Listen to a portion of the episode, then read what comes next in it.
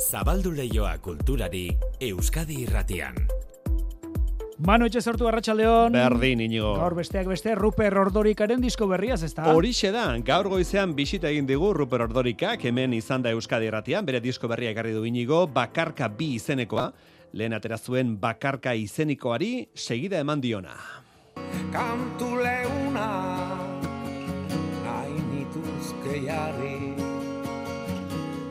Eguzkia hainu bian denari Zaindu maite dutzun hori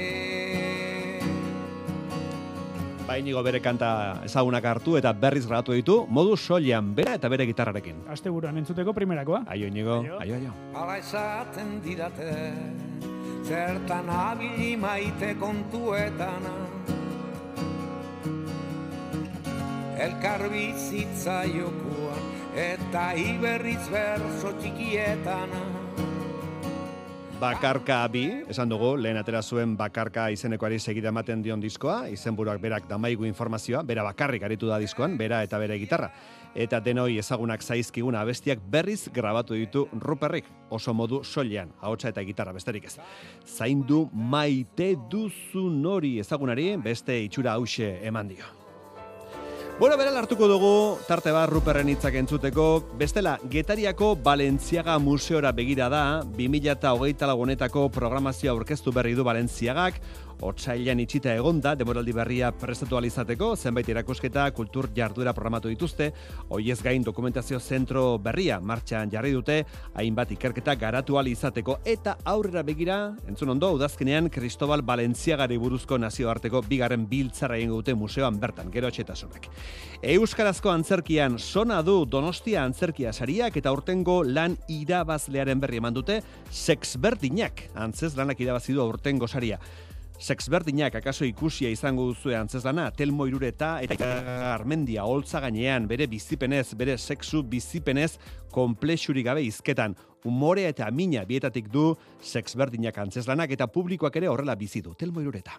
nahiko, oza, pare bastante egiten du, e, oza, komik, komikoa dako baina bai, daka momentu batzuk oso serioak edo gaian ja potenteagoak da orduan, ba, unkitzen dira ere bai. Sex berdinak ikusi zunkitzen dira ikusleak. Ostirala izanik musikaz oso jantzia dator kulturleioa, Nafarro Arena Rock Zales beteko da gaur eta bihar, Iruña Rock jaialdia izango delako bertan, Bilboko Euskalduna berriz klasiko zalez, gaurtik igandera beteko da, musika musika izango delakoan, Lier zaleak bihar donostiako intxaurrondo kulturretxean etenaldiaren aurreko azken konzertuan. Eta musikaren leioa irekita, akorde hauek tonu triste hartu dute.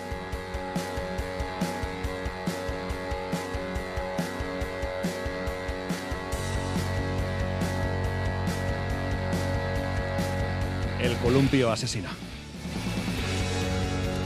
El columpio asesinoren toro, duela hilabete batzuk ekarri genuen ona, taldeak zentralen konzertu haundia eman zuelako. Bakantu honek despedida kutsua hartu du. Dani Ulezia, taldeko basu jotzailea hilda, denbora luze gax egon ondoren hilda Ulezia. 2008-tik zen taldeko kide eta musikaria izateaz aparte ekoizleare bazen, hain zuzen ere, berak ekoitzi zuen iaz taldearen amarga baja biraren arira argiteratu zuten Perlas kantuaren bersio berria. Te voy a hacer bailar toda la noche. Nos vamos a Berlín. Ostirala, Ego Euskal Herriko karteldegiari gainbegirada emateko eguna eta perlatxo bat e, Tolosako Aramburu jauregian zabaldu duten argazki erakusketa Galiziako aintzinako ohitura bat argazkietan jasoa. Rapadas bestas. Zer da hau? Ba, mendian libre bizidiren zaldiak urtean behin itxitura batean sartzen dituzte. Zaldiak markatzeko, zurdak mozteko eta parasitoak hiltzeko.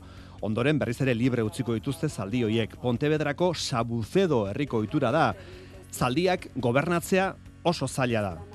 Zaldiek oskara egiten diete, haiek gobernatu nahi dituztenei, eta irudiak izugarria dira, imaginatu zaldiak bianka gainean salto izugarriak emanez, ba irudi horiek jasota ditu Javier Ortiz argazkilariak eta Tolosako Aramburu jauregian dauzkazue. Zaldiak lotura erraz bat badu Ruperrek berazken diskoan zaldiak negarrez izeneko abestia gero entzungo dugu. Ruperren azken diskoaz eta eguneko gainontzeko notiziez, irurak arte. Euskadi irratian, kultur leioa.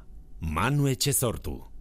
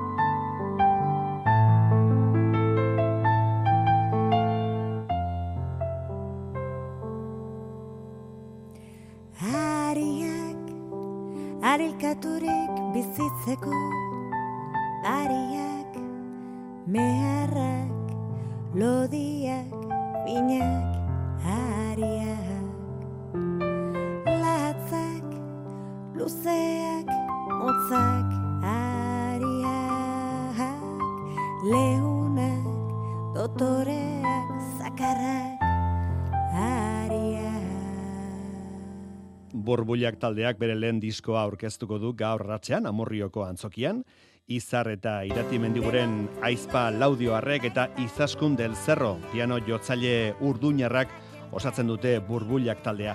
Hirurak oso sortzaileak dira eta gozamenetik abiatutako proiektua aurkeztuko dute kontzertuan. Taldekidek improvisatzea eta hitzekin naiz musikarekin jolas egitea dute gustoko. Abestien artean denetatik dago, tango kutsua dutenak, trikitisaren eta pianoaren artean sortzen den elkarrezketa musikal bat, eta baita kanta bizi xamarrak ere. Egunerokoan verbalizatzen ez ditugun hainbat gairi hitza jartzeko saiakera egin du burbuliak taldeak eta kantuen bidez alegindu dira. Gaurko emanaldian eskualdeko hainbat sortzaile hariko dira disiplina desberdinetan aritzen direnak hain justu.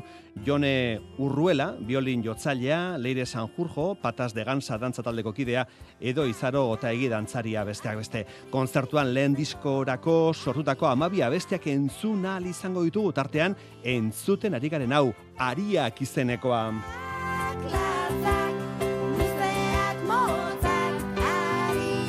Burbuliak taldekoek beraiek sortutako doinu ez gain bersio batzuk ere badituzte. Alaxe azaldu digu Izar Mendiguren taldekideak. hiru bertsio euskaratu izan ditugula, ba guretzako esanguratsuak edo referentak izan diren emakume batzuen ekarpenak direlako, kasu honetan ba Rosalenden ate bioleta bera pizkatxo bat teatralizatua abesten eta tablaratzen saiatu garena, Rosario Florezen e, ze polita, ba ere ba kanta ederra eta gero zuzenekoetan ere ba badira beste pare bat kantaren bertsioak e, jotzen ditugunak. Gogoratu burbuliak taldeak bere lehen diskoa aurkezteko saioa gaur Amurrioko antzokia.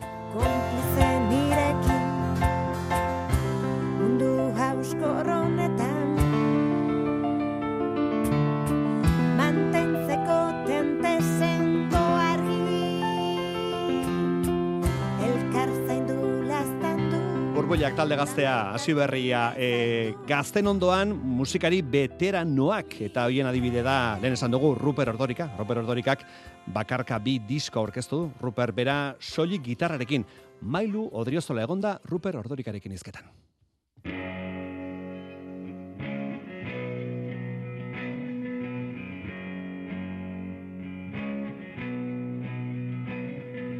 Ba bai, Miramonen bertan egin dugu itzordua berarekin, bakarka bi diskoa besapean hartuta etorri da ona, Ruper Ordorika. Amabi kantu jasotzen ditu disko berri honek, eh, bere jarraitzaileek ondo asko ezagutuko dituzten kantuak, baina beste modu batetara aurkeztuak. Bakarka izeneko lehenengo diskoa 2018an argitaratu zuen eta bakarkako formatu honetan egotea merezi zuten kantu asko geratu ziren orduan kanpoan. Orain, horietako batzuk berrirakorri ditu. Normalean diskoak egiten ditugu gero joal izateko, horiek aurkezteko, eta kasu honetan aldeantzizkoa da, Ba- bada, eta damar bat urte hasi nintzela, bakarka noizean behin, emanaldiak egiten da hor ontzen ditut kantuak, ez? Eta horren ondorioz, ba, batzuek euren e, bidia hartzen dute, eta eta hoxe e, grabatu, eta hau da diskoaren arazoia. Negar egingo tenuen bakarrikan gelditzeko beldurra kantuak eh, nik maite dudan txoko bate aliatzen badia, ba, horietxek hautatu. Baina gero bestela asko grabatuta. E, hogei bat grabatu eta hortixek amabi argitaratu batzuetan baita ere kantua beragatik, esaten duenagatik, edo nahi dudalako e, bestera batea aurkeztu, Denbora hartu du Ruperrek disko hau ontzeko, lasai grabatu ditu eta prozesu osoan ondoan izan du anaia, Jonan Ordorika, baita kantuen aukeraketan ere. Hau izan da berarekin egin duen azkeneko diskoa eta bada haren lanaren aitortza. Bueno, honek eskatzen du baita ere estudioan konfidantza handia, e, bi diskoak egin ditut e, azkaraten, azken hau e, nire anaiarekin egin dudan azkena, baita ere, eta bueno, horrek e, nik uste dut garantzia handia duela. E, zen eta ez ditudan egin sesiotan baizik eta demagun gaur bi kantu eta urrengo hastian bat. Aitortu digu, bakarkako formatu honetan oso gustora sentitzen dela eta bada berarentzat jendearen gana iristeko bide politia. Asko maite dut bai. Naiz musikariekin askotan e, beste esparru batzuetara heldu. E, norberak pensatu gabiak ere, baina bakarka ba, hola ontzen ditut kantua berez, da orduan e, horretara itzultzeak urte asko behar izan ditut, hori onartzeko, nire burua onartzeko hortan, eta gero ikusirik erantzuna eta zein ongi sentitzen nahi zen, ba, hola etorri da. Bakarka, areto eta herri txikiagoetara errazago iritsiko dela badaki eta horrek poza ematen dio, baina areto handiak ere beteko ditu ruperrek lan intimo eta gozagarri honekin. Katalunian hasiko naiz, orain apirilean, hiru emanaldekin da gero eh, herri txikit nahi zaundietan, e, eh, aierran, e, iruñan, ere bai maiatzean, eta gero Bilbon, ja, audazkenean eta donostian. Haino, asko ibiliko naiz gitarri zatia kantu leuna nahi nituzke jarri. Eguzkia kantu ezagunak bildu ditu Ruper Ordorikak disko honetan, askotan abestu ditugunak, eta hauen artean topatu dugu perlatxo bat, artista baten istorioa, Ruper beraren istorioa izan daitekena. Abeste hau ez dago bere diskografian eta diskonetan zargatik dagoen, Joseina Etxebarriak kontatuko digu gero kantu kontari zaioan. Ongi etorri, sex berdinaken ensaio orokorrera. Gu patuak elkartu gintuen, igo gailu batean. Haupa. Gaixo. Ze pixutara zat? Laura genera. Ah, nire bai. Nik emango diot. Tantxaka konpainaren sex berdinak antzeslanak lortu du Donostia antzerki saria. Lan hori izan da epaimaiaren iritziz 2023an Donostian helduentzat eman den euskarazko antzeslanik onena. Mireia Gabilondok zuzendu duen antzeslan honek, Aitziber Garmendia eta Telmo Irureta aktoreak ditu protagonista eta anistasun funtzionala eta harreman afektibo sexualak ditu gai nagusi. Martxoaren hogeita zazpien jasoko dute saria Victoria Eugenia Antzokian. Berri emaila inoa agirre. Donostia kulturak eta udaleko euskara zerbitzuak antolatuta hogei antzez lan eman ziren euskaraz 2023an. Amaika mila eta irureun ikusle joan ziren antzezlan horien emanaldietara, bataz beste, berreunda berrogeita amazazpi ikusle emanaldi bakoitzeko, aurreko urteetan baino ikusle gehiago hortaz. Datu horiek aintza hartuz, helduentzak euskarazko antzarki profesionala, bai kalitateari dagokionez, baita ikusleko puruari dagokionez ere, azten ari dela esan genezake ba. Iaz Donostian Euskara zantzestu ziren obren artean, sexberdinak da, onena, hogeita laugarren Donostia antzerki saria eman duen epaimaiaren ustez. Mireia Gabilondo. Eskerrik asko, beti ere poza dalako, basari bate jasotzea, nola ez? Aspaldi ez gendula jaso, tantakatik esan nahi dut, oindala, ez dakit, hori urte du izango da, olako zeo zer, osea, que, ba, beti ere postasuna da. Anistasun funtzionala duten pertsonen eguneroko afektibo eta sexualari buruz ezer gutxi egin dantzarkian, eta donostia antzerkisariaren epaimaiak balioan jarri nahi izan du tantxakaren ekarpena. Hauek epaimaiaren hitzak Publikoa maitasunari, sexuari, autoestimuari, konplexuei eta bakardadeari buruz hausnartzera bultzatzen du eta agerian geratzen dira gutako bakoitzak gaiaren inguruan ditugun ezintasunak eta aldi berean aurre iritziak. Publikoaren erantzunari buruz, hause zioskun, aitziber garmendiak. Gurpildun aulkian daon jendea e, izan da, egia hundienarekin gerturatu zaiguna. E, gerturatu zaigu, ba, igual oso unkituta edo, edo oso ikututa behintzat. Eta eskertu digu hori, e, humoretik e, gai hori landu izana. Nik uste norberaren ere e, askagarria dela hori sentitzea, humoretik hori tratatzeko gai izatea. Eta mezu politenak e, pertsona horien ahotik iritsi zaizkigu egia esan. Tantxakak martxoaren hogeita zazpian antzerkiaren nazioarteko egunean eskuratuko du Donostia antzerkisaria.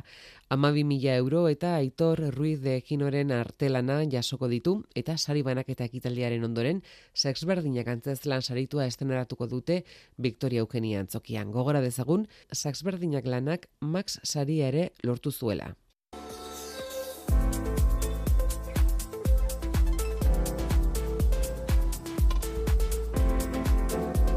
Euskadi irratian, kultur leioa.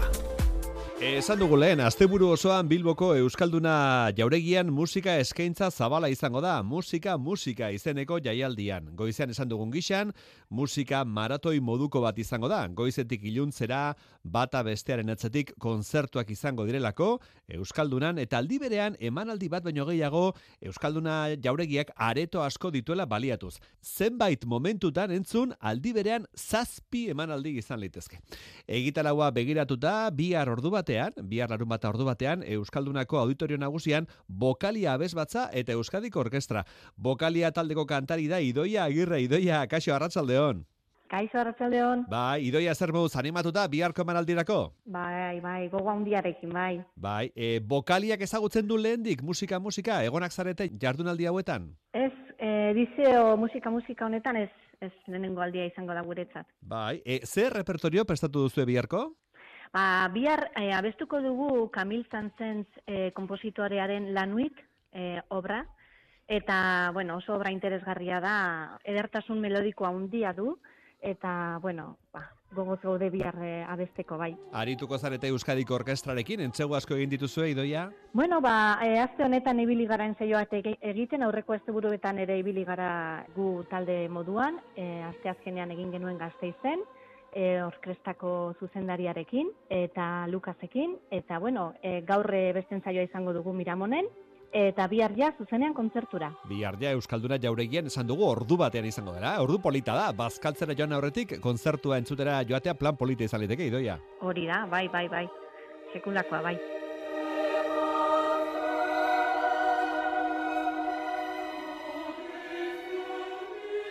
Esan duzu, Kamil Sansensen Lanui izeneko obra dela oso obra polita derra, ez da? Bai, oso erra da. E, bueno, orokorrean e, kompositore honen abesbatzanako obrak adierazpenean eta emo- emozioetan oso aberatsak dira, oso aberatsak. De hecho, bueno, e, edizio honete- honen lema da imagenez, eta, bueno, irudiak ez, eta musika honek irudi bisualetara eramaten zaitu bete-betean. Bueno. E, pentsatu beharra gainera, gauza kuriosoa da, ira- irakurri du biografian, kompositore honen biografian irakurri nuen, Kamil e, Saint-Saëns, Frantziako bai. astronom- a- bai, astronomia elkarteko kidea izan zala, eta teleskopio propia zuela berak. Begira. Eta kor, e, kontzertuak antolatzen zituen astronomiako gertaera batzuekin bat etortzeko moduan edo eguzki eklipseak esaterako. Eta bai, obra honek ba, lanuit e, gaua izena du eta eramaten zaitu bai irudi bisualetara, sonoretara eta oso oso ederra da. Vale, bueno, Bai. beraz, eh, polita izango da irudi horiek ikustea musikaren bitartez, ezta? Musika baliako Bai. irudiak ikusteko. Bokalia abez batza ezagutzen dugula, bada ja denbora bat, ze berezitasun dauka koru honek, nola esplikatu jendeari bitzetan, ze berezitasun dauka bokalia koruak? Basilio Astulezek zuzentzen duen bokaliak. Zer esango dizut, ez dakit nola, nola, nola ipatu, ez da bakarrik musika da, pff, basa, sentimendu bat, talde sentimendu bat, e, pff, gauza asko dira, gauza, gauz, gauza asko batzen dira, da ikasketa, da laguntasuna, pff, denetarik, bai. Bai. E, musikarekiko maitasun izugarria eta eta gozatzen dugu asko musika egiten, da musika musikaz ikasten, oso aberesgarria da guretzat, bai musika aldetik eta bai e, ba, bueno, sortzen diren harremanen aldetik ere. Vale. Hori, hori asko, asko azimarratuko nuke, bai. Bueno, ez dizut lan erreza jarri, ez? Horrela, bapaten eskatu dizut definizio bat, eta zaila da gauzak... Eh? Zaila da, bai, zaila da. Bai. Zaila da, eh, modu laburrean gauzak esplikatzea. Ez esan izun, eskuartean badukazu beste proiekturen bat, epe motzen esan dugu bihar Euskalduna jauregian ariko zaretela, aurrera begira, badukazue emanaldi bereziren bat, kanpora bai, zoazte? Ba, begira, martxoaren bukaera aldera, hogeita bi, hogeita iru, hogeita lau, asteburu horretan, e, kuenkan e, parte hartuko dugu erlijio musika astean. Ah, bai, bai beste programa bate egingo dugu, baina justo oraintxe bai martxo bukaeran. Osongi. Bueno, ba, hortxe proposamena biarre Bilbon baldin bazabiltzate, arrimatu Euskalduna jauregira, ordu batean, musika, musika jaialdiaren baitan, bokalia taldea eta Euskadiko Orkestra arituko direlako elkarrekin, eta Kamil Sansentzen la nui pieza eskeniko dute elkarrekin orkestrak eta bokalia taldeak. Eta programa osatzeko ikusi du baitare, idoia Euskadiko Orkestrak joko duela Beethovenen seigarren sinfonia, eh, pastoral izenekoa. Bai, baita ere. Osongi, idoia agirre, bokaliako kidea, bidaia hon bihar bilbora. Bai, mila esker, mila esker, zerrek asko.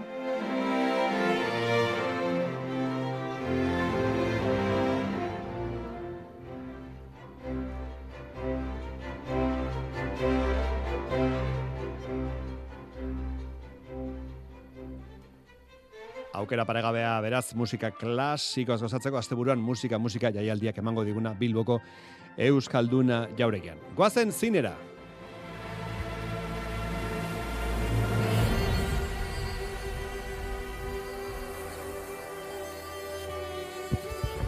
Zinemako fokoak toki askotara jarrita aste honetan Malagako jaialdian Euskal Ordezkari asko eta zine estrenaldien artean arreta gune ugari Iker Zabala, Iker, kaixo, arratsaldeon. Kaixo, arratsaldeon. Zen abramenduko genuke, Iker? Bueno, ba, aste honetan estrenaldi esanguratsuenak estatu batu errak suertatu dira, haulen oso ohikoa zen, egungo panoraman ez uste horren ohikoa denik, Europako da Asiako zinea asko ugaritu delako gure zinemaren, e, bueno, ba, bitarteko horietan.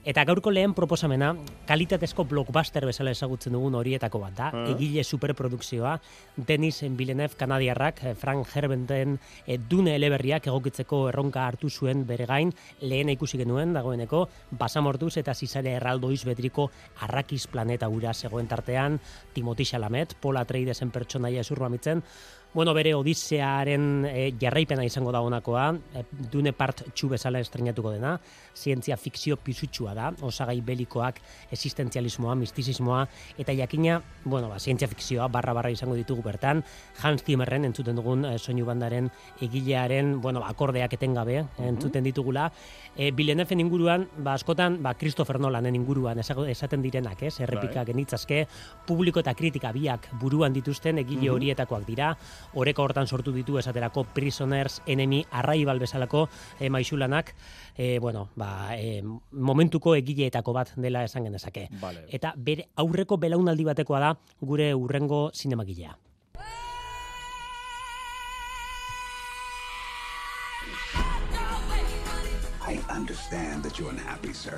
Oso ezaguna den zuzendaria Iker, baina harrigarria bada ere, bakarka egiten duen endabiziko pelikula da Drive Away Dolls izeneko hau.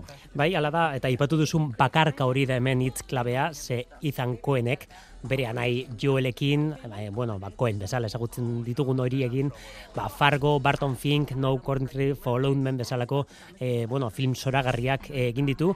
Erabaki zuten, eh, bi anaiek 2008 batean, ez ustean harrapatu gintuen denok, banatu egin zirela, eh, banatu egingo zirela, eh, bikote hau. Eh, 2008 bostean iragarri dute berriro ere, batera pelikula bat aterako dutela, eh, oso ospatua izan den erabakia izan da hau. Bueno, edo nola, bakarka ibili dira garai honetan Joel eh, Cohenek eh, Tragedy of Macbeth egin zuen eta Ethanek Drive Away Dolls plazaratu berri du. Lehena pisutxu samarra gertatu zen eta hau Bueno, apur bat kontrakoa, xaloegia dela, eh, hori da kritikatu izan zaiona. E, argumentoa kontatuko ditu digu nola e, bi lagun, bi neska, estatu batuetako e, ekialdeko kostaldea zeharkatzen ari dira. Alokatutako autoan nahi gabe geizkile batzuen maletin misteriotsua daramatela, eta honek, bueno, ba, era guztietako egoerak, ez? E, zuertatuko ditu, Vale. road movia, komedia, ustartuko dira bertan, koen anaien pelikuletan ohiko diren absurdoa, pertsonaia, bai, oso absurdoak dira beti, anaiak Coen- beti. Bai, ala da, bai. Pertsonaiak beti muturreraino kasi esageratuak, bortxatuak daude, umore beltzan on nahi, bueno, ba, osagai horiek izango ditu beti ere. Koen anaien filmetan protagonista izan da noizbait Nicolas Cage, bera da gure azken proposamenaren ikurra. Is this how it went? No, it's different now. Paul, you've been on my mind recently. Because you keep popping up in my dreams. You don't do anything. Iker, Dream eszenario, ametsen lurraldean barneratuko algara? Ba bai, bai bete-betean. Askotan mintzatzen gara ez, autore sinemaz, kasu hontan esan genezake letra bat aldatuta aktore sinemaz ari garela. Zelen Nicolas Cageek, ba bueno, bere histrionismo horrekin pelikula guztiak onerako edo txarrerako bere egiten ditu. Nicolas Cageekin ez dago erdibiderik. Edo maite duzu edo gorroto duzu, ez dakit zu ze klubetan zauden hemen. Ez daukat iritzirik horren momentuan. bueno, bueno, kasu hontan... Nicolas Cage. Krim, bai, bai, bueno. Bueno, pelikula da raskoak ikusi? Bai, bai, bai, bai. bai Astuta dauzkat izenburuak, baina... Bai, bai. Bai. Bai, 2008an sei pelikula egin zituen. Bai, bai, langile behintzat, bada, Nicolas Cagea zaharra. Bueno, kasu honetan, eh, Christopher Brogley da eh, Norvegiako zuzendaria da, eh, pelikula honen egilea, Dream eszenario, eta hasiera puntuak, bueno, badauka bere berea, badauka bere xarma. Eh, Cage eh, da eh, irakasle arrunta, eh, bizitza normal, normala daramana, baina gertatuko da mundu guztia era literalean berarekin amets egiten hasiko dela. Eta claro, horrek ba edo hori bizitza aldatu egiten dio, ez? E, erabateko izar bilakatzen da, viralizatu egiten da bere bere ikurra mundu guztian zehar, baina ezagun izateak ba badauka, ez? Bere bere iluntasuna, ez? Batez ere ametsak amez gaizto bilakatzen hasten diren momentu horretan. Komediatik badu honek, thriller fantastikotik ere bai, eta ez dut uste manu hau aukeratzen baduzu aspertuko zarenik. Vale. Aizo, goren gogoratu naiz, Living Las Vegas. Living Las Vegas. Como Nicolas Cage en Living Las Vegas. bai. Hori zertzen, Amaral zen. Jose Amaral Etxeberria. Jose Amaral, bai. Amaral. Hori da. Hori hona zen Living Las Vegas, ez da? Kultozko filma etzen, edo hankasartzen Bai, ari bai. naiz, bai, ez? Bai, bai, da. Bai, bueno, bai, bai. alkoholismoaren inguruko marraste zirraragarria. Da, bai. Nicolas Cage, bai, bai. E, Iker, aztu buena pasa. Berdin, E, agur. azken minutua arineketan.